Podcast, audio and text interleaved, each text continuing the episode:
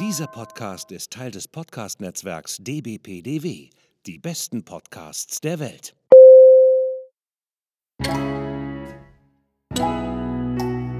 Willkommen beim Podcast von Rockstar TV mit Florian Petzold und Andreas Steinecke. Einen wunderschönen guten Tag, meine Damen und Herren. Willkommen im neuen Jahr. Ich hoffe, ihr seid alle gut reingekommen und ich hoffe auch du, Andreas. Ja, es war wie immer ein fantastisches äh, ähm, Silvester und ich äh, sage jetzt auch gleich mal, was Sache ist. Wir sind noch gar nicht im neuen Jahr. Richtig, richtig, richtig. Aber wir nehmen es schon mal vorab auf für euch, weil wir haben hier auch einen äh, tollen Gast. Ich steige eigentlich schon sofort ein. Obwohl eins muss ich noch sagen, äh, weil das haben wir letztes Mal wieder vergessen. Bitte bewertet uns bei iTunes, bitte bewertet uns bei Spotify. Da habt ihr die Möglichkeit, uns auch Rezensionen zu geben bei, bei äh, Apple halt in den Podcast und äh, bei uns ne, Sternchen geben und genauso auch bei Spotify. Das zweite ist, Ihr habt es wahrscheinlich schon gesehen, aber ich sage das lieber hier auch nochmal. Bis Ende des Monats, also Ende jetzt Januar, obwohl wir jetzt äh, voraufnehmen, aber dennoch, die Ausstrahlung ist ja jetzt im Januar, gibt es diese Liedklamotten halt zur Verlosung. Ihr müsst einfach nur auf unsere Facebook, äh, auf unsere Instagram-Seite gehen, da erfahrt ihr alles. So, aber jetzt zu Ende mit dem Werbeblock, jetzt gehen wir rüber zum Gast. Wir haben da einen ziemlich interessanten Vertriebler aufgetrieben, äh, der für ziemlich geile Marken arbeitet. Unter anderem halt auch äh, den Jasper Jauch schon mal wohl gesehen haben dürfte, weil er für diese Marke auch arbeitet. Hallo Marco. Hallo. Hi, grüß dich. Ähm, Hallo, ihr zwei. So, der, der, der Flo hat das jetzt ja schon so in seiner üblichen International Man of Mystery Art so ein bisschen um den heißen Brei geredet. Ähm, aber wenn wir sozusagen Jasper Jauch in den, in den Topf werfen, und ähm, wir wissen ja alle, was er für Fahrräder fährt. Er fährt nämlich Santa Cruz. Dann wissen wir nämlich auch letztendlich, für welche Firma du tätig bist, nämlich für Santa Cruz. Genau, ich bin bei der Pon Bike Performance GmbH angestellt und wir vertreten neben der fantastischen Marke Santa Cruz auch äh, die Marken Cervelo und Reserve, Mhm. das Laufradlabel, was man durchaus kennen könnte, wenn man ein bisschen Santa Cruz folgt und äh, dann auch vielleicht das eine oder andere Video von Danny Mhm. schon mal gesehen hat. Da gab es mal ein ganz legendäres Video, wie er, wie er irgendwie stundenlang versucht hat, so ein Reserve-Laufrad zu zerstören. Auch die Produkte haben wir bei uns im Portfolio und genau, ich bin hier im Norden für den Vertrieb zuständig. Der Norden ist relativ groß bei uns. Also der reicht quasi von Flensburg und Cuxhaven bis nach, äh, bis nach Kassel. Rechts rüber zählen wir auch Leipzig zum Beispiel noch zum Norden. Also ist ein relativ großes Gebiet, aber ist natürlich eine, eine tolle Arbeit, mit so fantastischen Marken unterwegs sein zu können. Ich glaube, das ist auch so ein klein bisschen, ich, ich, ich, ich übertreibe immer gerne, aber so ein bisschen auch erhaben, ne? wenn man da ankommen darf und sagen darf, irgendwie halt, ja, ich bin hier der Vertriebspartner für dich von Santa Cruz. Naja, so ein Auftritt, äh, glaube ich, sollte man sich sparen. Also Demut und Bescheidenheit ist schon so eins meiner Maxime. Ähm, aber natürlich, klar, es ist, ähm, das ist natürlich schon, äh, ne, sind schon fantastische Marken und das macht schon auch riesen Spaß. Ja, ja, davon ab. Also ich sag mal so, ich kenne halt Santa Cruz äh, irgendwie damals vom Skateboardfahren. Mhm. Ja, der Dicke hier, der ist Skateboardfahren gegangen.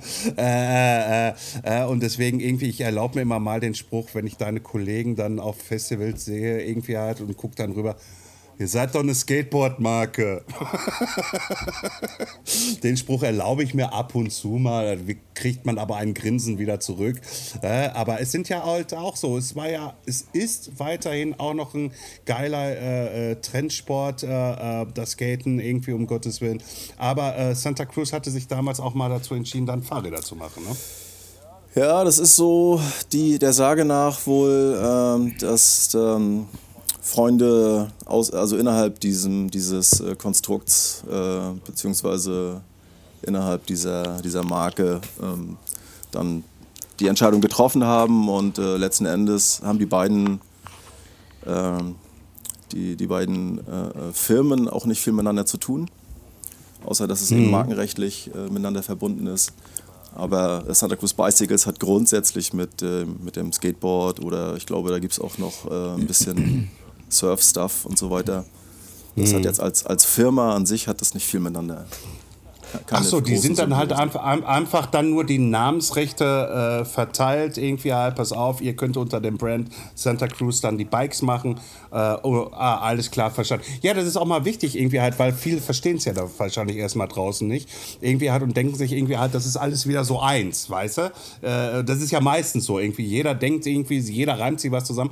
Und jetzt haben wir mal einfach mal ein bisschen fundiertere Informationen bekommen, so dass man das da draußen auch weiß. Ich weiß, die Leute lesen nicht, deswegen sprechen wir darüber. Ne? Deswegen ist es auch mal gut, dass es auch mal äh, in Ton äh, rauskommt. Äh, ähm, der Sage nach, der Sage nach äh, zahlt in Santa Cruz sogar die Müllabfuhr äh, Geld für, für Markenrechte. Ah, okay. Okay, okay. Ähm, aber jetzt mal fernab, irgendwie mal zu deinem Job. Ähm, es macht ein neuer Fahrradladen auf.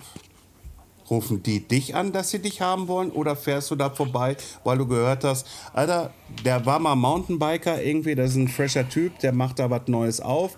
Irgendwie fährst du dann hin oder rufen dich die? Sowohl als auch. Das ist immer so, wie es, ähm, da gibt es kein Schema bei solchen Dingen. Manchmal ähm, kriegt man einen guten Hinweis von einem Außendienstkollegen, dass, dass sich dort ähm, der, der Unternehmer mit jemandem unterhalten hat und Interesse bekundet. Es gibt auch die Möglichkeit für, für den Händler quasi über unsere Webseiten äh, sich zu bewerben, wenn man so will, nennen wir es mal so. Also quasi Interesse zu bekunden, dass man gerne Händler werden möchte. Mhm. Dann gehen wir in Kontakt. Ähm, manchmal ist es auch so, dass man einfach, äh, wenn man das weiß, dass dort was Neues entsteht, dann einfach sich vorstellt und äh, dann guckt, was passiert. Mhm. Ja. Okay. Also da gibt es, würde ich jetzt mal sagen, grundsätzlich, glaube ich, im Vertrieb äh, kein, kein Schema F, nachdem man, nachdem man dort äh, ja, sag mal, so ein Protokoll abhandelt. Das ist immer, mhm. immer so, wie es gerade passiert. Also, also aber am liebsten natürlich, heißt, ja. klar, am liebsten. Ja, klar, klar, klar. Naja, aber es ist halt wirklich so, durch Hören sagen, irgendwie, da macht jemand auf oder halt dann über klassisch das Bewerbungsformular äh, äh, kommt ihr dann auf neue äh, äh, äh, Verkaufsshops irgendwie mhm. halt, die gerne eure Marken präsentieren wollen äh, und fertig. Und wie läuft dann nachher der Prozess ab? Irgendwie guckt ihr irgendwie, also ich will jetzt, ich will ja jetzt nicht wissen, irgendwie halt, wie viel Umsatz der machen will, weil das sind ja interne Geheimnisse und die müssen ja auch nicht hier raus, um Gottes Willen. Aber was spielt für euch dabei mit, dass ihr nachher die Entscheidung trifft, yo, das wird ein Partner von uns. Also was ist da, hat das viel mit auch Bauch zu tun oder sind das einfach der Kopf, die nackten Zahlen? Ist das das Feeling, wie gesagt, vom Bauch her irgendwie? Ist das ein geiler Dude? Ist der richtig positioniert irgendwie, blablabla, oder wirklich so die kalten, nackten Zahlen? Nee, das ist schon so ein bisschen wie bei der Partnersuche. Also du guckst schon, okay. du guckst schon, passt das zu uns? Und ähm, Umsätze, klar, natürlich ist es toll, äh, äh, Accounts aufzumachen, die, äh, die auch wo auch gleich äh, gute Umsätze passieren, aber das ist gar nicht das, worauf es im ersten Schritt ankommt. Also es ist schon wichtig, dass der, dass der Unternehmer zu uns passt, dass das Personal dahinter steht, dass das, äh, die Aufmachung vom Shop äh, letzten Endes auch unsere, ja, unsere, unseren Lifestyle und unser, unseren Spirit trägt. Das sind schon so die mhm. Sachen, auf die man als erstes achtet. Und äh, gibt es dann bei euch so ein Konzept äh, wie bei Specialized, dass es dann quasi so ähm, Marken-Only-Shops gibt? Also so Flagship-Stores oder, oder Concept-Stores oder wie immer das ähm, genannt wird? Also, oder sagt ihr einfach, okay, nee, also wenn der jetzt, wenn der Händler jetzt quasi Santa Cruz verkaufen möchte, dann kann er aber auch gerne noch, äh, was weiß ich, keine Ahnung, Cube oder sonst irgendwas verkaufen. Ja gut, neben Cube sieht eine Marke wie Santa Cruz jetzt nicht besonders, äh, also das muss, das ist jetzt nicht das, worauf ich achten würde, dass es unbedingt Cube mhm. ist. Aber ich glaube, wenn man jetzt mal selbstkritisch ähm, an die Sache rangeht und äh, den, den, das letzte Jahr mal Revue passieren lässt, wir haben also massiv unter, unter Supply und, und äh, Lieferketten gelitten. Mhm. Ich glaube, wenn das so wäre, dass wir, dass wir äh, sozusagen Monoshops hätten, dann dann äh, würden wir jetzt mit einer ganz schön dünnen Händlerdecke äh, mhm. dastehen. Also das, ähm, das kann man keinem vorschreiben und das ist auch nicht das Konzept, was wir jetzt äh, bislang irgendwie ausrollen. Ähm, also es gibt, also es gibt, Entschuldigung, habe ich das so richtig jetzt verstanden? Also einen Gebietsschutz in dem Sinne gibt es nicht? Äh, doch, grundsätzlich ja. Gebietsschutz nennen, würde ich das nicht nennen. Also es hängt natürlich ja. schon sehr stark von der Region ab. So, und äh, Einwohnerdichte und Potenziale und, und Nähe zu, zu, ähm, zu Trails und, und zu Bikeparks und ähnliches. Kann es schon mal sein, dass man, dass man in einem in einem Gebiet, wo jetzt eben viel los ist, wo viele Menschen wohnen, wo auch viel Möglichkeit ist zum, zum Biken beispielsweise, dann kann es schon mal sein, dass auch in nur 10 oder 15 Kilometer zwei, zwei, äh, zwei Geschäfte sind, wo wir vertreten sind. Ähm, aber generell hält man natürlich dem, dem Händler schon so ein bisschen äh, den, den Rücken frei und schaut, dass, dass man da äh, einen gewissen Radius hat auf der, auf der mhm. Landkarte. Natürlich, das ist schon eine Aufgabe, die du als Vertriebsmann eigentlich immer hast, denke ich, egal mit welchen Marken oder mit welchen Produkten du unterwegs bist. Mhm. Also und du hast ja. Sollen schon Luft zum Atmen haben. Ja, ne? auf jeden Fall. Ähm, ja. Du hast auch gerade eben gesagt, dass äh, die, das letzte Jahr auch schwierig gewesen ist im Sinne von äh, Zuliefererketten und dergleichen. Das wissen wir alle, dass das äh, alles äh, sehr herausfordernd ja, gewesen ist. Ähm, wie, inwieweit konntet ihr denn quasi die Wünsche eurer Händler erfüllen? Geschweige auch den Kunden. Im Endeffekt halt, natürlich Endeffekt. auch dem Kunden, genau. Naja, also wenn du so direkt fragst, würde ich jetzt mal auch ganz direkt antworten, mehr, mehr schlecht als recht. Mhm. Also die, das letzte Jahr ist schon, da ist schon, ist schon ein schwarzes Kreuz im Kalender. So, das war, das war für uns, ähm, wir, haben, wir haben massiv unter den ganzen, äh, unter den ganzen Lieferketten gelitten mit, mit unseren Marken. Mhm. So. Und wir haben natürlich, haben wir, haben wir, ist es global aufgestellt, das Ganze. Wir sind, eine, sind ja keine, äh, kein Unternehmen, was jetzt nur in, in Deutschland äh, und umliegende Länder, also diese Dach, wie man so schön sagt, äh, tätig ist, sondern mhm. ist, ja, ist ja global agierend das Ganze und, und wir kriegen aktuell relativ viel Ware aus ähm, quasi aus Containern, die aus Amerika kommen, um überhaupt, um überhaupt Kundenwünsche erfüllen zu können. Mhm und sind auch parallel, äh, sind die Weichen gestellt und sind auf einem guten Weg, auch dann eine eigene Produktion hier in, in Deutschland zu haben für den, für den EMEA-Raum. Das heißt also, dass quasi hier im Hast du jetzt deutschsprachig gesagt oder hast du Euro? Ja, ja in, in, also ja, das, das, wir beliefern ja eigentlich alles, was hier Europa bis Mittlerer Osten ist, okay. letzten Endes.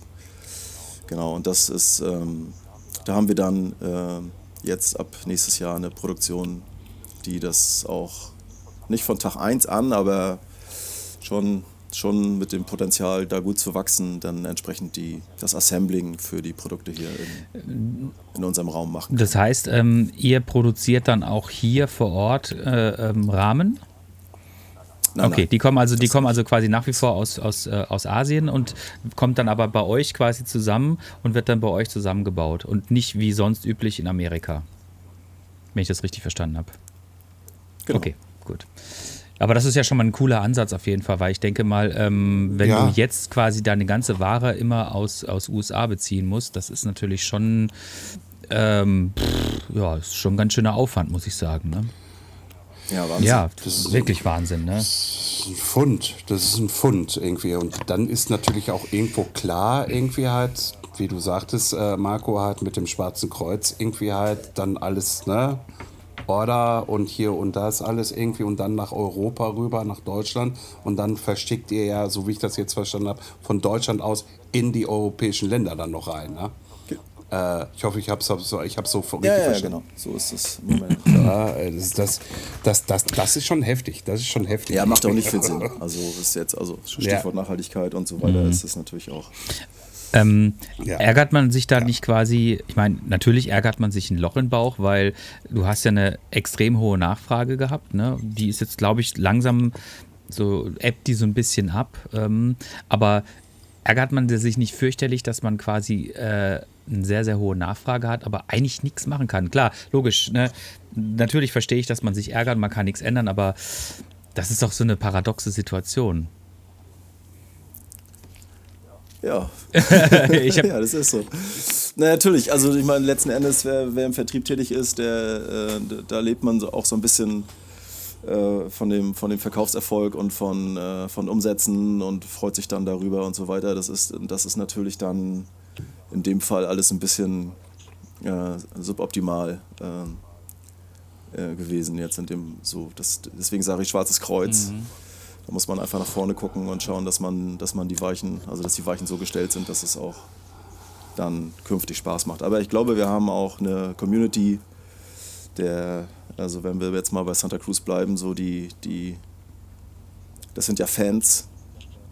Das sind ja nicht einfach nur Leute, die Fahrrad kaufen, sondern die, die das sind ja wirklich Markenfans und äh, es ist auch wirklich beeindruckend, wie, wie treu und wie lange mhm. da dann teilweise gewartet wird, ähm, bis, bis, sie dann ihr Rad kriegen. Also es ist schon genau. wirklich beeindruckend. Also äh, ich, was, was, was, wie lange müsste ich denn auf dem Fahrrad warten, wenn ich jetzt quasi in den Laden gehen würde und sagen würde, okay, pass auf, ich möchte jetzt vielleicht nicht das nicht das Top-Modell, äh, aber so ein, so ein gutes Mid-Price-Modell, ähm, keine Ahnung, Mega Tower oder sowas, ne? Ähm, in jetzt auch nicht in der super fancy Farbe, sondern alles, alles so ein bisschen easy peasy, aber trotzdem geil, aber jetzt auch nicht irgendwie ein Fahrrad für 14.000 Euro. Ne? Ähm, wie, wie lange? Ja, ich meine, gibt es ja auch, ne? Ähm, ja, ja. Ne, es, gibt, es, es gibt sogar Light-EMTBs, da hatte ich ja letztes Mal schon gesagt, die ihr Gewicht, ge, ge, ge, Gewicht in, in, in, in Preis schon aufwiegen. Ja. Ne? Also 15.000, äh, 15,5 Kilo für 15.999 ja. Euro. Also von daher irgendwie halt so, es gibt alles. Aber nee, wie lange müsste ich dann warten? Ja, das, also ich, wenn du jetzt Megatower sagst, wahrscheinlich gar nicht so lange. Oh, cool. Also das kann man nicht, das kann man jetzt nicht pauschalisieren. Ja. Aber es gibt tatsächlich Kunden, die, die Stand jetzt schon über ein Jahr auf ihr Rad warten. Mhm. Ja. So, das gibt es natürlich. Also das habe ich, hab ich, ja, hab ich ja auch erlebt. Ähm, ich habe ja auch während der äh, Pandemie ein Dreivierteljahr mal im, im Bike-Shop gearbeitet und die Jungs hatten halt, ähm, waren Track-Stützpunkt quasi und haben da das Ruhrgebiet mit Trackbikes irgendwie versorgt. Und ähm, wer, wenn da jemand in den Laden reingekommen ist im September 2020 und hat gesagt, so, ich möchte jetzt mal mit dem Gravel anfangen und ähm, ich möchte jetzt einen Checkpoint aber jetzt nichts eins in schwarz mit schwarzer Schrift, sondern eins irgendwie mit rot und was weiß ich, keine Also ein bisschen, bisschen schön und auch nicht die billigste Ausstattung, sondern schon ein bisschen, bisschen fancy, fancy, genau. Verstehe schon. Ne, dann war halt so, ja, kein Problem, können wir dir besorgen, ne? So, hat aber dann halt neun Monate gedauert, ne? Also das ist schon, das ist schon eine harte Nummer. Also ich bin das. Äh ja, wobei ich glaube, bei, bei Lieferdaten ist es auch immer, also der Lieferant geht ja immer von dem Status aus, den er stand, also zu der Zeit hat. Ja. Und möglicherweise ist es dann so, wenn du, in, wenn du in ein Geschäft gehst und äh, es bahnt sich was an und äh, der Händler guckt dann rein und, und sieht, eine, sieht eine Lieferbarkeit in vier Wochen, mhm. dann ist das ja das, was der, der Lieferant mit dem, also an dem Datum, mit dem Stand an Daten, die er hat, äh, dann auch, wovon er auch ausgeht. Ja. Und dann, äh, das war wahrscheinlich auch gerade die Zeit, wo das alles anfing, so massiv zu bröckeln. Also das, äh, teilweise hatten wir 1000 Tage äh, Lieferzeit für einen Sattel beispielsweise. 1000 Tage, also Tage. Arbeitstage. Ne? So, das, ist ein, das ist ein Jahr zurück. Mhm. Und wenn man, jetzt, wenn man jetzt dann anfragt bei, bei gewissen Lieferanten, bleiben wir beim Sattel, dann kann es sein, dass die dir jetzt ein Jahr später, also ich sag jetzt mal 300 Arbeitstage später, mhm eine, eine, Liefer, äh, also eine Lieferung in 200 Tagen vor, voraussehen. So, und, und, das, und das ist halt, das muss man eben, das sind so Kleinigkeiten, die man, die man jetzt als normaler Kunde natürlich nicht weiß, aber die, die, das, dann, die das dann ausmachen. Der Händler lässt, bei dir, lässt von dir anzahlen, du freust dich, okay, in vier Wochen kriege ich mein Rad. Und dann rutscht aber dieses Lieferdatum immer weiter nach hinten, weil, keine Ahnung, erst der Sattel nicht, nicht, da, nicht da ist, dann fehlt die Kette, dann fehlt mhm keine Ahnung, manchmal ist es ja auch nur irgendein, also Speichennippel, Beispiel Speichennippel. wenn, wenn, ein, wenn ein Teil vom Puzzle nicht, nicht dabei ist, dann ist das Puzzle halt nicht komplett und dann kann man halt das Rad auch nicht verkaufen. Und das, äh, diese ganze Datenlage ist das, was, was, ähm, was extrem viel Unruhe in diese ganze Thematik reingebracht hat und vor allem so Lieferzeiten ähm, massiv beeinflusst hat. Und das, äh, das Zusammenbauen nachher an sich, das ist gar nicht mal das große Problem, aber die, das, die Puzzleteile alle zusammen zu haben, ist natürlich, mhm. ist natürlich dann die, die, große, die große Kunst. Und ja. Gibt es gibt's, gibt's da irgendeinen einen gangbaren Weg für die, ich sage jetzt auch gar nicht mehr für die mittlere Zukunft, sondern für die langfristige Zukunft. Was denn? Was lachst Hey, ich habe total, ich, ich ja, warte total mal, die bevor, geile bevor, Idee. bevor du deine Idee kundtust, würde ich noch gerne meine, würde ich noch gerne meine Frage unterbringen. Ähm, Gibt es aus deiner Sicht ja irgendwie eine Möglichkeit, dass man aus dieser Spirale immer mal rauskommt? Ma Marco, warte, warte mal, warte. Ich muss den jetzt bringen, sonst, sonst, sonst klappt der nicht mehr. Wo du das gerade gesagt hast, irgendwie, ob man da nicht eine Lösung kam sofort im Kopf. Hey, AliExpress. Ja, was wir versuchen uns hier ernsthaft zu unterhalten, ey, und du machst alles kaputt. ja, ich weiß, ich weiß, ich mache immer alles kaputt. Nein, nein, aber alles gut. Na, ich glaube, das, was das, äh, ich bin jetzt, ich bin ja nicht Operations und Einkauf und sonst, ich bin ja auch nur äh, Ver- Vertriebsjunge. Aber ähm, ich glaube, so, so ein bisschen, und das ist ja das, was viele Lieferanten im Moment auch jetzt schon machen, ist, dass man, dass man in die Richtung arbeitet, also dieses Carry-Over, also dass man quasi Modelle äh, Jahr, Jahr, äh, also längere Zeit laufen lässt, einfach, dass man, dass man eben, dass die, die, ähm, die Puzzleteile halt eben über einen längeren Zeitraum gleich bleiben. So, und dann vielleicht mit Farben arbeitet, dass man, dass die Rahmen eine andere Farbe kriegen oder sonstige Sachen. Äh, solange, solange jetzt nicht äh, die Lieferanten sich immer wieder neue Bremsen einfallen lassen, neue Schaltungen einfallen lassen und so, funktioniert das ja auch ganz gut. So, aber da, also das ist, glaube ich, das, ähm, wie gesagt, was jetzt ja viele schon machen und was, was mit Sicherheit ein bisschen Ruhe in den Markt reinbringt, was das angeht, dass man eben halt dann ähm, ja, eine bessere Liefersituation gewährleisten kann für, Ich für Produkte. Ich habe auch nie verstanden, warum es eigentlich jedes Jahr aufs Neue ein neues Modell geben musste. Ne? Also es war mir unverständlich. Ich habe zwar, auch viele, viele Zeit davon oder viele Jahre davon auch partizipiert. Weil natürlich, du hast ein Fahrrad gekauft, hast es ein Jahr später wieder verkauft und dann hast du das äh, Geld, was du davon gekriegt, wieder in das Neue gesteckt. Und so war das dann irgendwie so ein Schneeballsystem, was eigentlich ganz gut funktioniert hat. Aber de facto waren die Fahrräder meines Erachtens nach immer gleich, haben sich mal marginal unterschieden, weil dann halt irgendwie eine neue Komponente rausgekommen ist oder es war dann ein Komponentenwechsel von einmal 11 auf einmal 12 oder sowas, ne? Das war natürlich dann schon geil, aber am Rahmen hat sich oft meistens wenig getan und ich habe mich immer gefragt, ich fand es irgendwie geil, aber ich fand es, glaube ich, nach dem dritten Mal fand ich es nicht mehr, fand ich nur noch halb so geil, wie ich es davor gefunden habe, weil ähm, es war dann nicht mehr so dieser Thrill da, dieses, oh geil, es ist jetzt wieder ein neues Fahrrad, weil es waren ja nur zwölf Monate dazwischen und hast dich gerade auf das Alter irgendwie ein bisschen eingefahren, dann kam schon wieder das Neue. Also so finde ich das jetzt auch nachhaltiger und es macht auch irgendwie, es passt besser in unsere Zeit, glaube ich. Ja, vor allem, um sich jetzt über solche Phasen wie der, der aktuellen äh, äh, hinweg zu helfen, ist es mit Sicherheit auch äh, eine praktikable Lösung.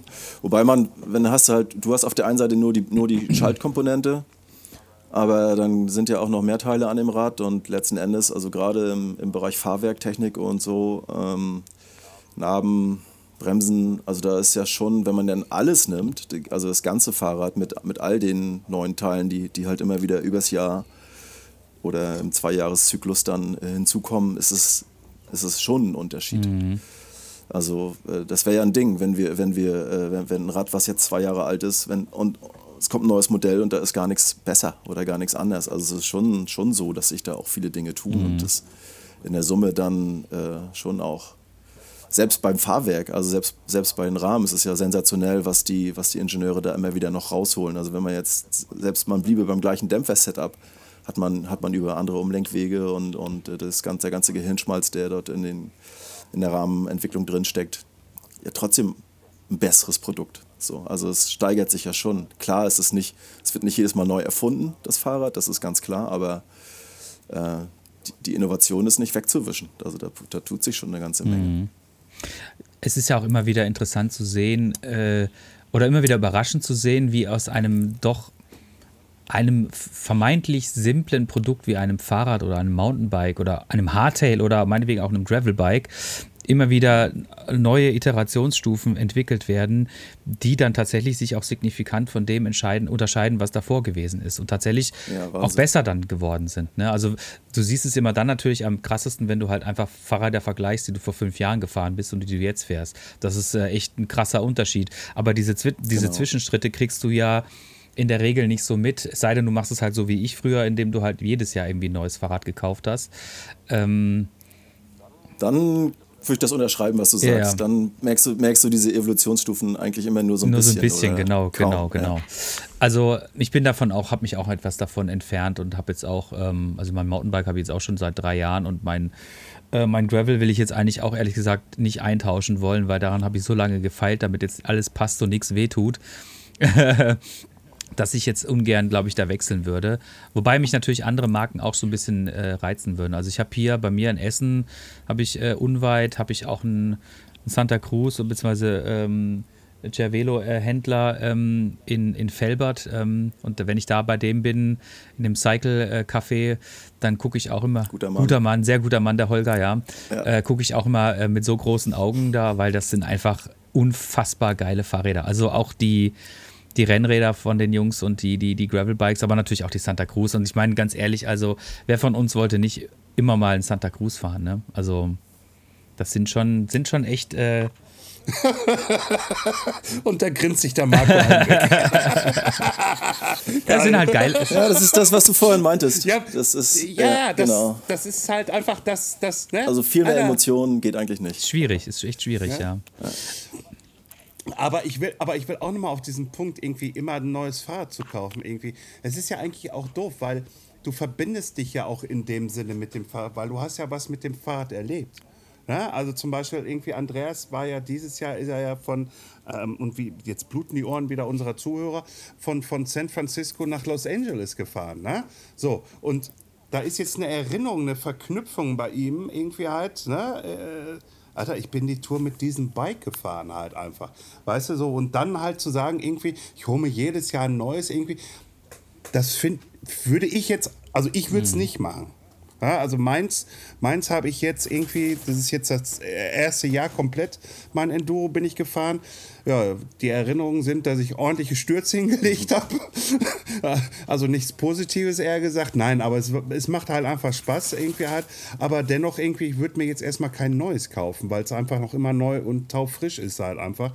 Und weil ich es halt einfach auch sehe irgendwie halt, und das ist mein, mein, mein Punkt, lass doch erstmal dein Fahrrad wirklich irgendwie lernen, es kennen irgendwie und ähm, dann wirst du schöne Momente damit haben und dann die Verknüpfung auch, dass du was damit geschafft hast, ne? egal ob das jetzt eine lange Tour war oder ein Sprung oder wie auch immer, irgendwie sowas alles hat in der Art und Weise. Deswegen ist es eigentlich auch richtig irgendwie, dass man sagt oder dass die Hersteller vielleicht hingehen sollten und sagen sollten, ja gut, jetzt bringen wir mal nicht jedes Jahr ein neues raus. Vielleicht auch nicht jedes zweite Jahr, vielleicht jedes dritte Jahr. Aber hey, ich bin kein Hersteller. Ja, wie gesagt, also habe ich ja eben gerade gesagt, das ist bei, bei vielen Lieferanten ist das inzwischen auch äh, angekommen und, und wir machen das zum großen mhm. Teil auch so. Das ist ja auch für den Kunden letzten Endes. Äh, du hast halt, du hast halt länger ein aktuelles Modell. Das ist natürlich äh, schon ja. auch äh, ähm, von, der, von der Wertschöpfungskette hat man da, hat man da schon dann auch länger das Gefühl. Mhm. Aber Marco, nee, jetzt mal. mal das ist schön. Ich dachte, du fragst warte, nie. Warte, warte, warte, warte, warte. Eine Sache ja, habe ich noch. Ja, eins, eine, eins, eins, habe ich, eine habe ich noch. Und zwar, ähm, was mich ganz besonders interessiert, ist nämlich dieses, dieses Konstrukt, was quasi nämlich hinter Santa Cruz und äh, den ganzen Marken, die du vertrittst, äh, steht, nämlich ähm, Ponbike. Ähm, mhm. Das ist ja also das ist ja ein riesengroßer Apparat. Äh, ich weiß gar nicht, ehrlich gesagt, wie viele Marken die mittlerweile haben, aber ähm, man hört immer wieder so oder man liest immer wieder, Ponbike hat jetzt quasi ähm, den und den Hersteller aufgekauft. Wobei, die kaufen eigentlich nicht die einzelnen Hersteller, sondern die kaufen dann meistens schon ähm, Hersteller, die mit anderen, die quasi auch in so, eine, in so einer Holding zusammen sind, mit wiederum anderen und kaufen dann das gesamte Ding an. Ich glaube, letztens, das letzte große Ding war, dass sie äh, ähm, die Holding gekauft haben, die hinter ähm, Lapierre und Ghost und dergleichen steht. Ähm, das sind die Holländer, glaube ich, gewesen. Ich glaube, die haben, sind äh, von Ponbike gekauft worden. Und bitte äh, korrigiere mich, falls ich falsch liegen sollte. Ähm, das ist ja schon wirklich eine, eine, eine riesige große Firma, ne? ja. ja, also ich ehrlich, wenn ich ehrlich bin, ähm, die, die Einkaufsmachenschaften, die, die verfolge ich gar nicht, gar nicht so genau. Mhm. Also das letzte, den letzten großen Deal, den ich mitgekriegt habe, das war, das war tatsächlich Cannondale. Cannondale, genau. Mhm. Ähm, das ist übrigens Ella. Die muss auch mal Hallo sagen. Ja, hallo, Ella. Ella. Ella ist ein Hund, liebe, liebe äh. Zuhörer und Zuhörer. Mein Hund liegt, ist auch unfair, unweit, aber die liegt da und schläft. So wie deine Ella. Ja, sie, wenn, wenn sie weiß, dass hier was läuft. Oh, und, und, und, und müde ist sie auch noch. Und gekraut werden muss. Oh ja, jetzt noch Papa Küsschen geben. Tschüss. Also, ähm, Pon, ähm, Konzernstruktur, Herkunft ist, äh, ist schon Automotive. Mhm. Genau, also es war, war äh, also ein gewisser Herr Pon war damals maßgeblich auch an der, an der Entstehung des, des T1-Bullies beteiligt und so hat sich das wohl dann zugetragen, dass ähm, Pon äh, für, für die Niederlande ähm, als VW-Importeur ähm, zuständig ist und das ganze Business. Äh, geh mal runter. Geh mal runter. Das nervt hier. Für das ganze. Sicher, ob ich das für das ganze Business äh, quasi zuständig ist, was dort in Niederlande mit, mit äh, nicht nur mit, mit der Marke VW, sondern mit all dem, was halt eben auch zum VW-Konzern gehört, mhm. zuständig ist. Also MAN, Bentley, Lamborghini, alles, was, das, was da so mitwabert. Und die haben dann vor, vor ein paar Jahren angefangen, halt eben massiv in die Fahrradindustrie ähm, zu, zu investieren, weil eben Mobilität das Stichwort ist. So. Und das wird da auch gelebt. Das ist wirklich eine, eine, eine super geile ähm, Kultur in dem, in dem Unternehmen. Und letzten Endes äh, ist immer so, der, der Slogan ist immer, the, the brand is in the lead. Also wir, wir sind schon in unserer Organisation tätig und natürlich kriegt man äh, immer ein bisschen was mit, aber wenn man sich da jetzt nicht explizit für interessiert, dann äh, ist das auch nicht, äh, ist das auch nicht so, wie soll ich sagen, also auf der, auf der Tagesordnung, mhm. das Ganze, was da so, was da so mhm, okay. passiert. Und irgendwann, irgendwann hieß es mal, äh, sie, sie seien der, der äh, weltgrößte Fahrradhersteller. Und dann kam als Antwort nur müde, äh, das wissen wir nicht, wir wollen auch nicht die Größten sein, wir wollen die Besten sein. Mhm. Und das ist, glaube ich, das sagt eigentlich alles aus. Mhm. Also es sind schon wirklich, äh, also ich bin jetzt hier gerade auf der, auf der Seite und gucke mir gerade nebenher so ein, so ein ja, Video an. genau, das ist ja alles relativ transparent, das kann man auch ganz gut sehen, was da, welche Marken da alles im, im Portfolio sind. Ja, ist auch ein geiles Video, muss ich sagen. Also das ist wirklich äh, schön zusammengeschnitten. Ja, wir, wir, wir, wir verlinken das mal, liebe Zuhörer, damit ihr euch das auch mal anschauen ja. könnt. Äh, nicht, dass wir hier so einfach nur bla bla, nee, nee. sondern dass ihr auch interaktiv da drauf gucken Keine könnt. Keine Geheimnisse. Ja. Ah, ja. So, aber jetzt kommen wir zu dir, Marco. Wie bist du überhaupt da reingerutscht? So Vertriebler irgendwie halt und äh, für Fahrräder und äh, bist du vorher selber profimäßig rumgefahren, äh, selber Mountainbike? Ähm, erzähl mal. Also, ich bin ein ganz einfacher Junge, geboren 1976 in, äh, in Schwerin. Also ich habe Migrationshintergrund, komme komm aus dem Osten. Schönen guten Tag. guten Tag. Und ähm, ich bin mit zehn Jahren zum Radsport gekommen. Es war meine, es war meine damalige Russischlehrerin, die mich, die mich da rekrutiert hat und mich mit dem, äh, mit dem Radsport bekannt gemacht hat, weil ihr Mann damals in meiner Heimatstadt äh, Trainer war. Mhm. Und dann bin ich quasi in dem DDR-Sportsystem äh, dann, also es war dann, ja, ich war 10, also war es 86. Da war noch, waren wir noch quasi äh, eingesperrt. Mhm. Ja. Und äh, ja, aber auch nicht mehr. Da bin lange. ich dann, nee, nee, nicht mehr allzu lange. Also ist auch meine Generation, glaube ich, kann wirklich sagen, dass so die beste Zeit, äh, Kinderzeit im Osten und dann auf, auf die Grenze, das war schon, äh, war schon ja. Weltklasse. Aber so bin ich, wie gesagt, mit zehn Jahren zum Radsport gekommen und habe das, auch, äh, hab das auch wirklich gelebt und bin dem, Rad, äh, dem, dem Radsport treu geblieben, bis ich so, ja, so 18, 19 war. Habe in der Zeit meine Ausbildung gemacht. Für mich gab es eigentlich nie was anderes, als irgendwas mit Fahrrädern zu lernen. Und so bin ich dann dem schönen Beruf des Zweiradmechanikers äh, gefolgt und habe dort, hab dort meine Handwerkslehre gemacht. Und ähm, war dann eine Weile unterwegs ähm, auf, auf Gran Canaria. Damals habe ich so Touren geguidet und im Fahrradladen geschraubt. Bin dann kurze Zeit später, ähm, das war dann schon quasi nach der Wendezeit, ähm, als, als Teammechaniker mit so kleinen Truppen unterwegs gewesen. Also ich bin nie wirklich professionell selber Rad gefahren. Das waren immer gute, äh, also Amateure. Das damals hieß das noch, gab es noch diese ABC-Einstufung bei den Amateuren. Mhm. Bis, zu, bis zum A-Fahrer habe ich es mal gebracht für ein Jahr und dann äh, ging es wieder abwärts. ich glaube, ich glaub, den Klassenerhalt oder diesen, diesen Erhalt habe ich, glaube ich, ein Jahr noch hingekriegt, aber äh, dann wurden natürlich irgendwann auch andere Dinge wichtiger und äh, das, das, was man so partymäßig verpasst, das musste dann ja alles nachgeholt werden und so weiter. Und dann äh, habe ich das dem, dem aktiven Radfahren dann irgendwann abgesagt. Aber das Fahrrad war, ist, ist ein roter Faden in meinem Leben, seitdem ich ein kleiner Junge bin. Habe dann nach der, nach der Ausbildung, wie gesagt, dann eine Weile Renndienst gemacht und äh, äh, gejobbt hier und da. Äh, und dann sind wir irgendwann nach Hamburg gezogen, meine, meine Frau und ich. Und dann ich, äh, bin ich irgendwann habe ich dann meine Meisterausbildung gemacht, bin also Fahrradmechaniker Meister und äh, konnte, durfte dann auch ausbilden und äh, habe dann äh, 15 Jahre als Fahrradsachverständiger äh, hier in Hamburg äh, so nebenbei noch eine Tätigkeit gehabt. Ach, nebenbei? Ja, da kann man leider, da kann man geil. leider, also wenn man das nicht so professionell macht wie vielleicht zwei Leute äh, in dieser Republik, dann kann man davon allein nicht leben. Aber es ist eine sehr interessante, ein sehr interessantes Betätigungsfeld und eine sehr abwechslungsreiche Tätigkeit.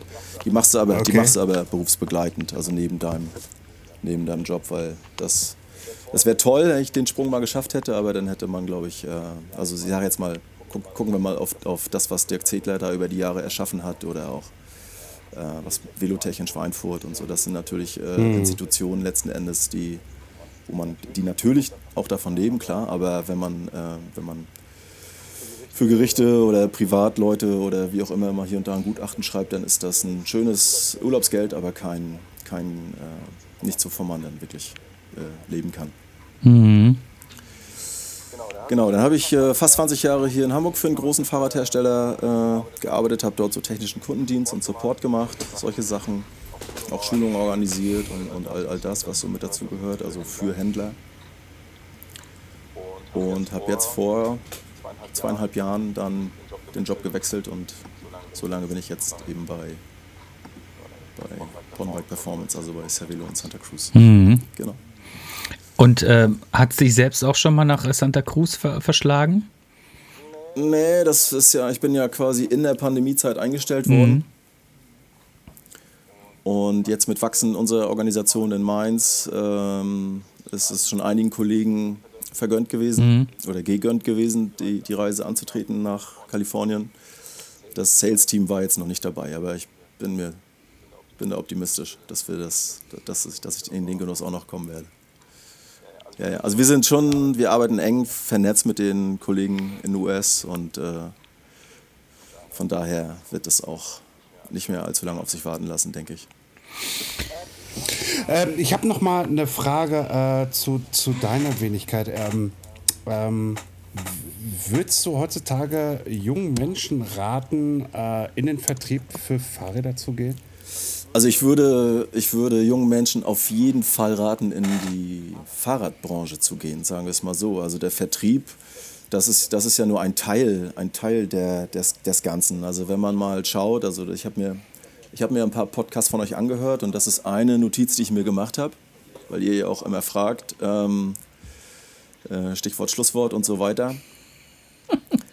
ähm, also das ist auf jeden Fall ein Aufruf an alle, die die, äh, die so ein bisschen das Hobby und die Leidenschaft fürs Fahrrad haben. Schaut euch an, was für eine Vielzahl von Berufen äh, es bei uns in der schönen Branche gibt. Es gibt auch eine ganz fantastische Webseite, unser, der VSF, ein, einer der Verbände, die, die auch viel Lobbyarbeit für, für unsere Branche machen, ähm, haben, haben da eine ganz tolle Webseite auf die Beine gestellt. Und zwar lautet die Webseite zweiradberufe.de. Da kann man mal drauf schauen und äh, wirklich staunen, was für Betätigungsfelder wir alles in, in, diesem, in unserer schönen Branche haben. Und ähm, von daher auf jeden Fall, also es wird, man, man, es ist ganz schwer, reich zu werden, hm. aber es ist ganz leicht, viel Leidenschaft für seinen Beruf äh, zu entwickeln und äh, Spaß an dem, was man macht. Und letzten Endes, klar, der Kontostand und das, was jeden Monat überwiesen wird, ist auch, ist auch wichtig, aber ähm, Spaß an der Arbeit zu haben, ist durch kaum etwas zu übertreffen. Also, von daher. Das können wir unterschreiben. Die, Antwort, die, die Frage nur mit Ja beantworten. ja. Also, auf jeden Fall. Schaut, schaut euch die Branche an. Schaut euch an, was es da alles gibt für Möglichkeiten, sich zu entwickeln und äh, sich einzubringen. Und, und äh, auf jeden Fall kann ich dazu raten. Und mit dem Stichwort Fachkräftemangel, das betrifft unsere Branche ja auch ganz massiv, äh, muss, muss so ein Aufruf auch mal sein. Ja, ohne Frage. Das auf jeden Fall. Das, das auf jeden Fall. Nur, nur noch mal für euch da draußen. Also wir sitzen jetzt hier nicht irgendwie halt äh, in, in, in Anzügen oder irgendwie sonstiges, sondern äh, wir haben alle unsere, also Andreas und ich haben unsere Hoodies an, Kopfbedeckung, Mützen auf und Marco sitzt da in einem ähm, rot-schwarz karierten Hemd äh, mit einer Mütze. Dienstkleidung. Dienstkleidung. Dienstkleidung halt einfach, ne, von ja, Santa Cruz. Äh, und dahinter ist einfach sein Schreibtisch, wo kein PC drauf ist, aber darüber Aktenordner sind. Irgendwie halt so, ne, und das ist auch mal so, ne, irgendwie halt so, es ist auch mal toll in der, in der Fahrradbranche zu arbeiten, also nicht nicht nur einmal toll, sondern allgemein dort zu arbeiten. Da kommen dann auch so welche Typen an wie ich und schreiben dann jemanden einfach an, wie ich das mit Marco auch gemacht habe und habe gesagt gehabt, irgendwie jung, hast du Bock? Und Marco war dann sich im ersten Moment nicht sicher. Wir reden hier ehrlich halt. Marco. Ja, bitte. Ja, war sich, Lügen ist war, gar nicht mein Ding. Im, nee, eben. Ja, und, und war sich gerade nicht der Sache so ganz äh, bewusst, irgendwie, worauf er sich da einlässt. Deswegen habe ich dann mit dem lieben Marco auch mal eine Stunde telefoniert. Und ähm, jetzt ist er hier und äh, vielleicht könnte es euch ja in Zukunft auch mal treffen. Nur dann bin ich, glaube ich, schon 60 und Andreas dann 61. äh, äh, aber ich glaube, wir werden das auch noch weitermachen, irgendwie bis ins hohe Alter, irgendwie bis uns die Zähne ausfallen und wir nicht mehr sprechen können. Äh, weil wir sagen auch irgendwie, geht raus, fahrt gemeinsam Fahrrad, fahrt zusammen Fahrrad, erlebt was. Und das kannst du auch in dieser Fahrradbranche halt einfach erleben, irgendwie. Äh, und wie Marco auch schon richtig sagt, irgendwie Millionär wirst du hier nicht. Nee, aber es gibt auch viele andere Berufe, wo man, wo man das schwer zu, zu Reichtum bringt. Von ja, daher, das, äh, und ist dann, wenn man, wenn man einen Job, wenn man jetzt auswählen kann, ob man, ob man eine Tätigkeit äh, wählen darf, die, einem, die einem Spaß macht und, und einen nicht reich macht oder eine, die einem nicht Spaß macht und nicht reich macht, dann ist die, Aus, die Auswahl, glaube ich, ganz leicht. Aber ich, ich gebe dabei zu bedenken, äh, es ist eine Definition des Be Be Begriffs äh, Reichtum an dieser Stelle angebracht. Weil, also mein Reichtum besteht vor allen Dingen darin, dass ich äh, mein mein Hobby zum Beruf gemacht habe und es auch schon seit über zehn Jahren in der Bike-Branche tätig bin und mh, mm, mir das unheimlich viel Spaß macht und nach wie vor sehr viel Spaß macht, weil ich einfach ich habe jeden Tag mit dem Thema Fahrrad zu tun und komme auch noch relativ viel aufs Fahrrad und das ist für mich Reichtum. Ne? Also Absolut. das auf dem Konto ist, äh, das ist auch wichtig, ne? weil wir alle müssen unsere Verbindlichkeiten erfüllen äh, aber letztendlich ähm, ist es mir doch viel wichtiger, dass ich quasi viel Zeit mit dem verbringen kann, was mir Spaß macht. Weil ich kenne auch andere, andere Kollegen, die sitzen dann in ihren relativ hochdotierten äh, Beraterjobs und äh, müssen irgendwie 65 Stunden kloppen oder sowas oder sogar noch mehr. Ähm, haben einen Heiden voll Geld auf dem Konto, aber können halt nichts damit anfangen, ne? weil sie halt einfach keine Zeit haben. Weil wenn sie da mal Zeit haben, dann sind die so durch, äh, dass halt dann äh, Couch äh, am Start ist. Also, außer es sind so irgendwie so Workaholics, die dann irgendwie morgens um sechs dann nochmal eine Stunde irgendwie Fahrrad fahren oder sowas. Aber die Disziplin muss natürlich auch erstmal an mir an den Tag legen. Also äh, kurzum, äh, ich glaube, unsere Branche ist schon auch dafür geeignet, ähm, ganz viel äh, von dieser äh, Work-Life-Balance irgendwie mitzunehmen. Also ich, ich kenne von vielen anderen Firmen, ähm, sei es jetzt irgendwie, weiß ich nicht, Canyon oder sonst irgendwas, die Leute, die dort arbeiten, ähm, die verabreden sich halt dann auch mal irgendwie zum Feierabend-Ride äh, oder zum Lunch-Ride oder sonst irgendwas. Ne? Also das ist nichts Ungewöhnliches und äh, das wird in diesen Firmen auch äh, propagiert. Ja, du triffst halt überall Gleichgesinnte. Genau. Das ist halt das Schöne dran. Ne? Also man, äh, klar, klar äh, reibt man sich beruflich und hat nicht immer die gleiche Einstellung und so weiter, aber unterm Strich äh, trägt man dann auf dem Nachhausegehen äh, schon die gleiche, die gleiche Kluft mhm. in irgendeiner Form, also Radsachen im besten Fall. Das ist und, äh, und ja, und Dinge, Dinge auf dem Rad zu besprechen, ist halt, ist halt äh, immer, immer die beste, die beste Basis, weil man da einfach gleich ist. Ja, und ich merke es ja auch bei mir, äh, lieber Marco. Irgendwie halt so, so, so Ideen irgendwie kommen mir zum größten Teil dann, wenn ich auf dem Hobel drauf sitze. So, ja. und, und nachher irgendwie was geschafft habe und mich dann mal eben kurz in die Natur reinsetze, die Flasche Wasser da abmache, trinke und dann kommt auf einmal eine Idee. Und die ist dann auf einmal geboren für mich in meinem Kopf. Dann muss ich sie nur noch runterschreiben und präsentieren und sagen, haben, sollen wir zusammen, habt ihr Bock drauf, sollen wir machen? Jo, Flori, machen wir. Weißt du, so, ne? Irgendwie halt, so, und dann setzt du dich nachher hin und machst deine Arbeit halt. Aber diese Arbeit hast du ja gemacht aus einem Grunde heraus, weil diese Idee ist ja dadurch entstanden, dass du ja gerade Spaß hattest. Und jetzt kannst du nochmal Spaß mit dieser Idee irgendwie halt umsetzen, halt einfach.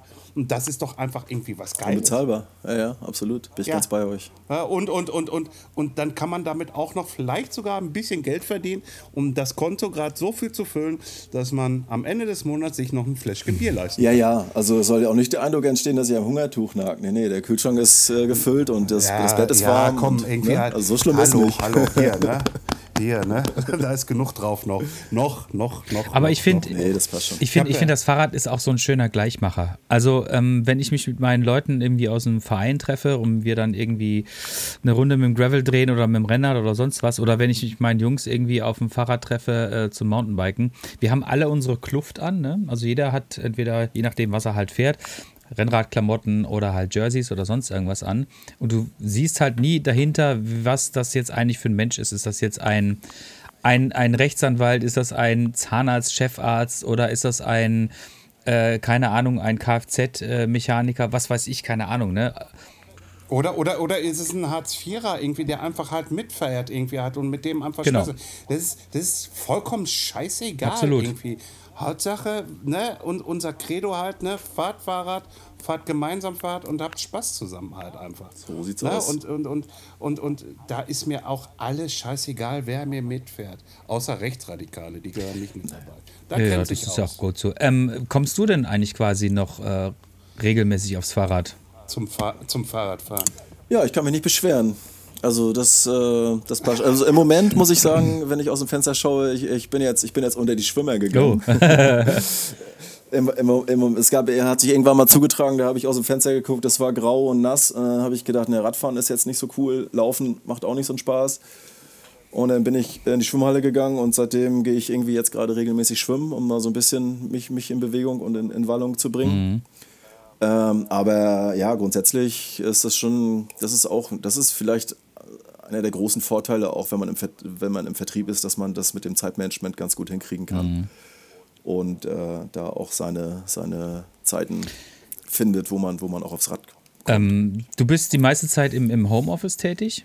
Mm, Nee, nee, nee, das würde ich so nicht sagen. Also ich habe neulich mal durchgezählt, das waren jetzt, ich glaube, ich habe 90 Übernachtungen in diesem Jahr. Also ich bin relativ viel auch unterwegs, wobei es das, ich glaube, wenn man jetzt 90 auf einen Wochenschnitt runterrechnet, ähm, komme ich vielleicht auf ja, 1,8 oder zwei Übernachtungen in der Woche. Also das, das ist auch für die Familiensituation noch gut tragbar. Mhm. Ähm, aber es gibt schon mal irgendwie Zyklen, wo man irgendwie mal zwei Wochen gar nicht rausfährt und, und dann Dinge von zu Hause erledigt, weil oft oder manchmal ist es tatsächlich so, dass man zu Hause auch effektiver arbeitet, als wenn man, als wenn man draußen beim Kunden ist.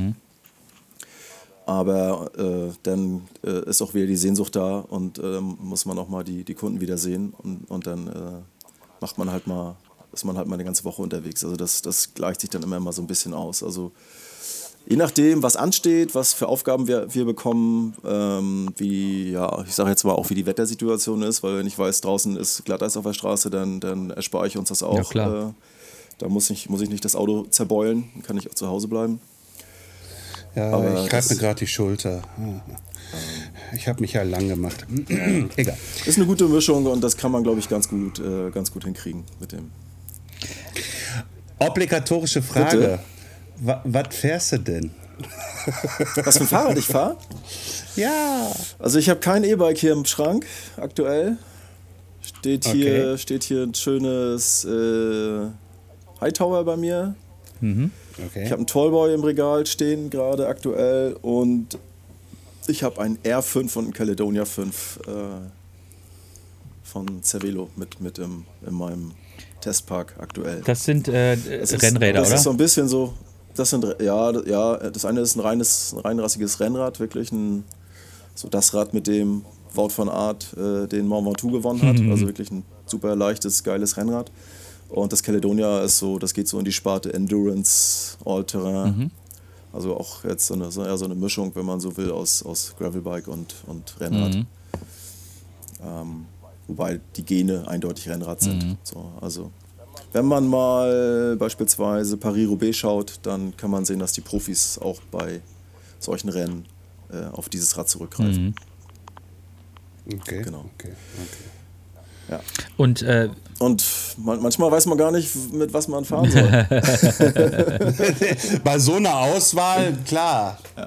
Bei so einer Auswahl, klar. Und wie verfolgst du äh, den, den aktuellen äh, Trend zum Gravelbike? Ist das noch ein Trend? Nee, das ist schon. Es ist, ist schon, doch schon komplett. Ist schon, da. ist schon Mainstream, ja. Ich wollte das eigentlich nur ja. noch mal so ein bisschen. Ja. Äh, äh, argumentativ so ein bisschen aufhübschen. Aber was ist deine Meinung ja, dazu? Also ich, ich finde, das Gravelbike und auch dieser, ich sag mal, dieser Hype darum ist ein absoluter Segen mhm. für unsere Branche. Vor allem für die Freunde des gebogenen Lenkers. weil ähm, einfach so unfassbar viele Leute durch das Gravelrad wirklich auch zum sportiven Radfahren äh, gefunden haben, also zurückgefunden haben oder auch einfach ihre Leidenschaft da, da also entdeckt haben. Mhm. Und äh, ich finde, dass das ein absoluter Segen ist und mehr als berechtigt, ähm, dass es das gibt. Mhm. Also als es damals aufkam, habe hab ich, hab ich im Kopf geschüttelt und gesagt, also so ein, so ein Rennrad-Dude, der irgendwie von, von klein an, also von zehn Jahren, irgendwie mit, immer alles mit dem Rennrad gemacht hat. Also da bist du einkaufen gefahren mit dem Rennrad, bist du Oma gefahren mit dem Rennrad, bist zur Schule mitgefahren, bist du, hast du alles mit dem Rennrad gemacht und jetzt erzähl mir doch mal nicht, dass ich ein Gravelrad brauche. So, aber ähm, ich finde das fantastisch, dass es das gibt. Und es äh, ist auch, eine, ist auch ein, also ein tolles Feld und eine tolle, eine tolle Art, sich sportiv fortzubewegen, so abseits der, der Straßen. Also es mhm. ist schon wirklich, das ist schon wirklich großartig. Warst du denn hier schon mal im Ruhrpott und bist hier schon mal gegravelt, wenn dann? Nee, also ich war schon mehrmals im, im Ruhrport jetzt inzwischen. Ich habe interimsmäßig das Gebiet mal so ein bisschen betreut und war dann auch ähm, Essen und äh, Bochum und so, habe da, hab da Kundenbesuche gemacht. Aber ja. habe mir leider die Zeit nicht, nicht rausgenommen, um mich dort auch ein bisschen rumzutreiben. Also ich, ja. äh, wir hatten uns ja kennengelernt bei den, bei den Gravel Games Richtig. Dort und ähm, da bin ich auch mal ein bisschen rumgewandert, weil zum, zum Radfahren hat es nicht gereicht. Also da kam man nicht lange genug vom Stand weg. Aber es ist fantastisch, was da entstanden ist, so rings, rings um, die, um die ganzen äh, wahrscheinlich früher sehr grau und, und staubig äh, anmutenden äh, Industriebauten. Also die eine, diese Halde, die man dort, äh, die man dort äh, beklettern kann, wo da diese große Treppe hochgeht dort. In, war das Herten war das, ne? Ja, genau. Halde, Ho Halde Hohewart, Halde Hohenbruch. Also die sind beide unfassbar so. geil. Ja. So, da gab es ja auch eine coole Veranstaltung dort. Gab es ja auch so ein, so, ein, so ein Radrennen, also so ein Gravelrennen dort in dem, äh, ich glaube am Sonntagmorgen war das. Mhm. Ähm, ja, ist großartig, was da, was da passiert ist. Und ähm, ich weiß auch aus, aus Insiderquellen, dass, dass äh, es kilometerlange Wege gibt, die eben, wo früher wahrscheinlich diese, diese Abraum äh, Züge dort gefahren sind, dass das alles so ein bisschen renaturisiert und zu, zu Wegen hergerichtet wurde. Zu, zu Fahrradwegen. Ja, genau, also, also. Also wir haben zum Beispiel, also wenn ich, Entschuldigung, wenn ich unterbreche, die König-Ludwig-Trasse. Ich war fast fertig. Ich wollte äh, nur sagen, das steht noch auf meiner Agenda, das auch mal mit einem ja, Rad zu bereisen. Ja, dann, dann sagst du Bescheid. Das mache ne?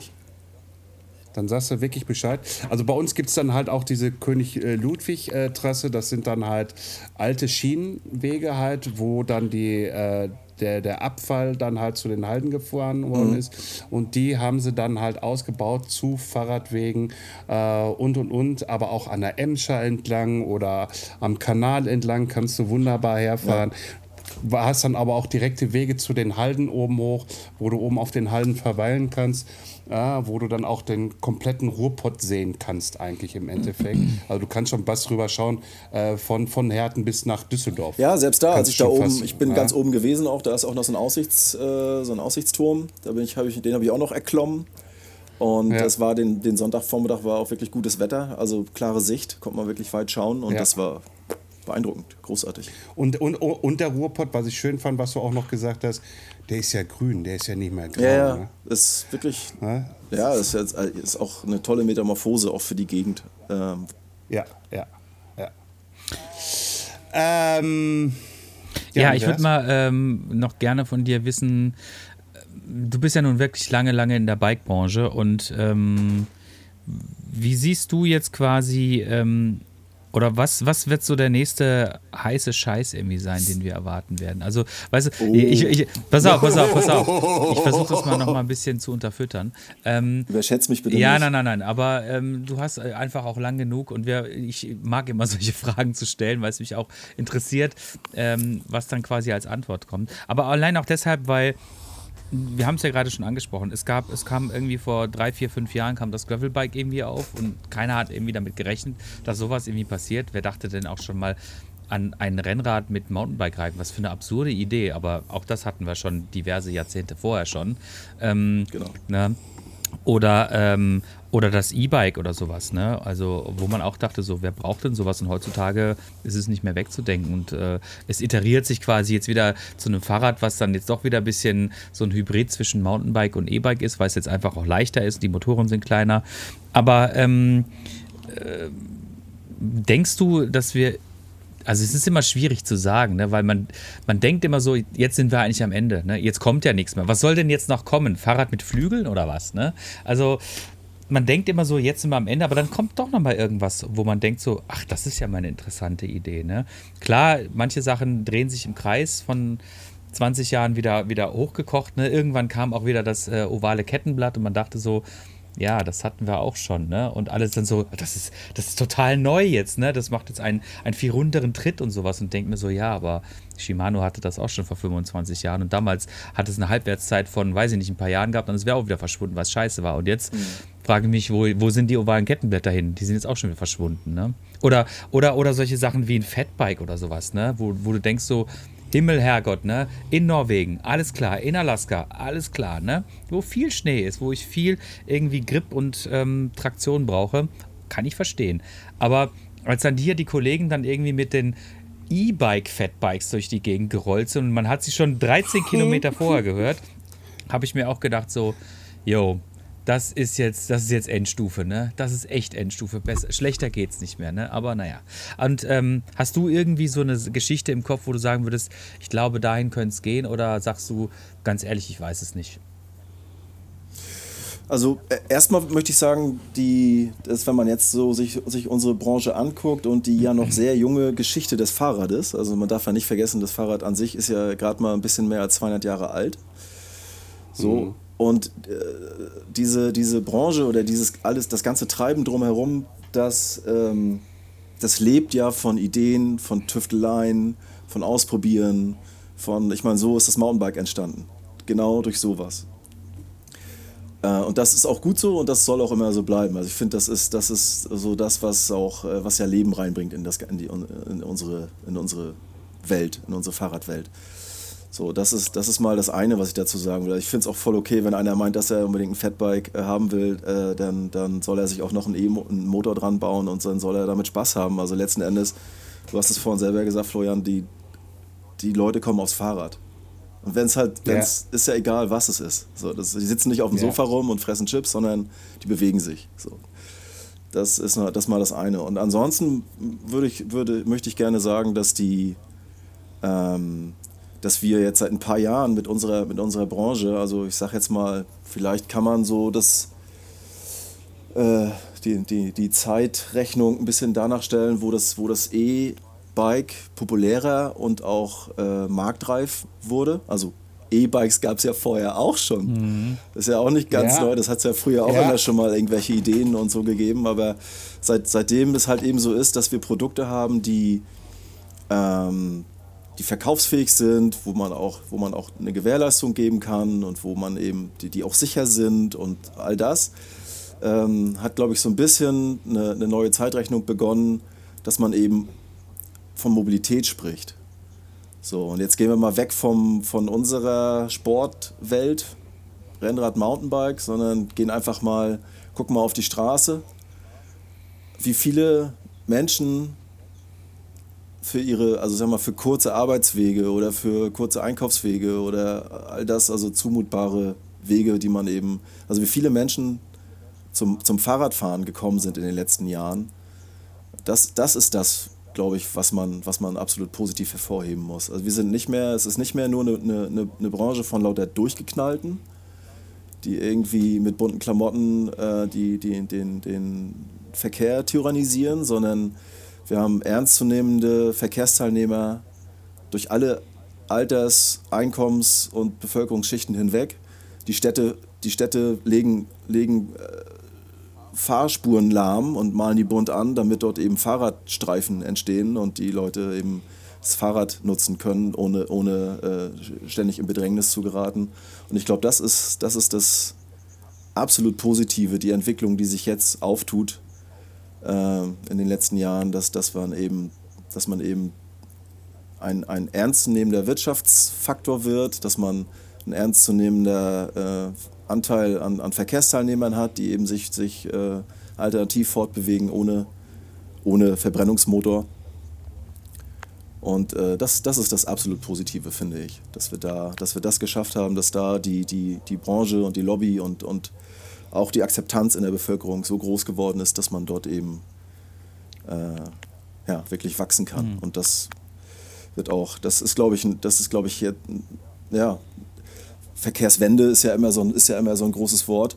Aber ich glaube, das passiert in dem Bereich einfach ganz von innen heraus, aus der Bevölkerung, dass, die, dass, dass da eine, ein Umdenken eintritt.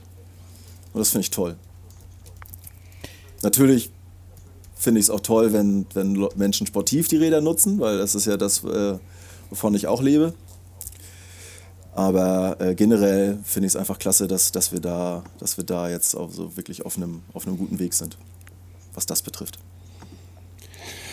Wow, das war ein richtig geiles, schönes Schlusswort.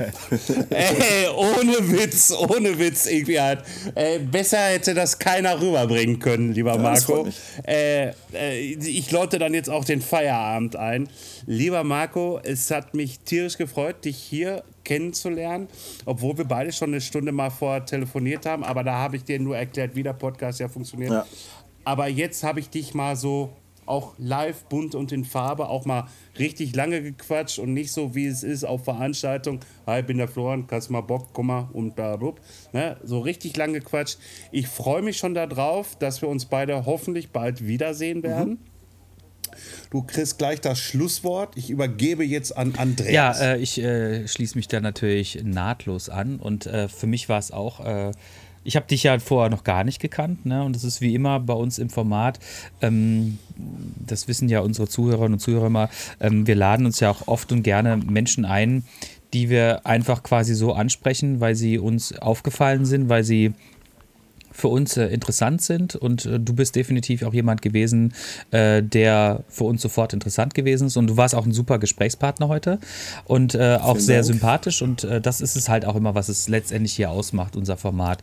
Wir unterhalten uns einfach super gerne mit den Menschen. Und wir lernen sie auch entsprechend gerne kennen. Und ähm, ich glaube, wir werden, äh, solltest du irgendwie auf der Eurobike sein oder sowas, werden wir uns auf jeden Fall mal ähm, live und in Farbe irgendwie treffen.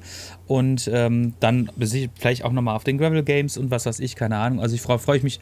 Cycle, Cycle World, genau, ich freue mich auf jeden Fall super. Ja, Cycle World steht diesmal nicht auf, meinem, auf meiner Agenda. Ähm, da sind private Verpflichtungen. Meine Schwester heiratet, da kann ich nicht, da kann ich nicht absagen. Muss man Prioritäten setzen.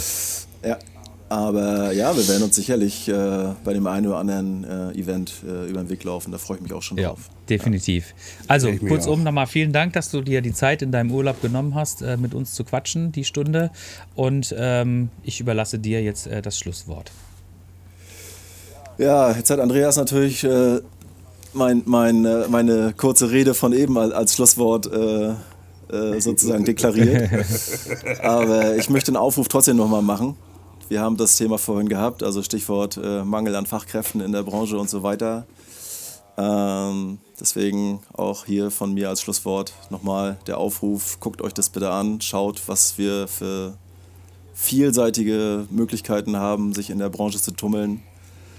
Und äh, wir freuen uns über jeden, der, der sein Know-how und seine, seine Empathie und sein, sein, sein Wissen in, in unsere Branche einbringt. Wer mich finden möchte, kann das gerne über LinkedIn machen. Da bin ich ganz gut zu finden, auch mit Klarnamen und so weiter. Freue mich auch über jeden Kontakt. Und ich danke euch beiden, dass ich die Gelegenheit hier heute hatte, bei euch einfach mal zu quatschen. Sehr schön. Prima. Sehr schön, gerne. Marco, wir sehen uns. Tsch Bis später. Ciao. Ciao, vielen Dank.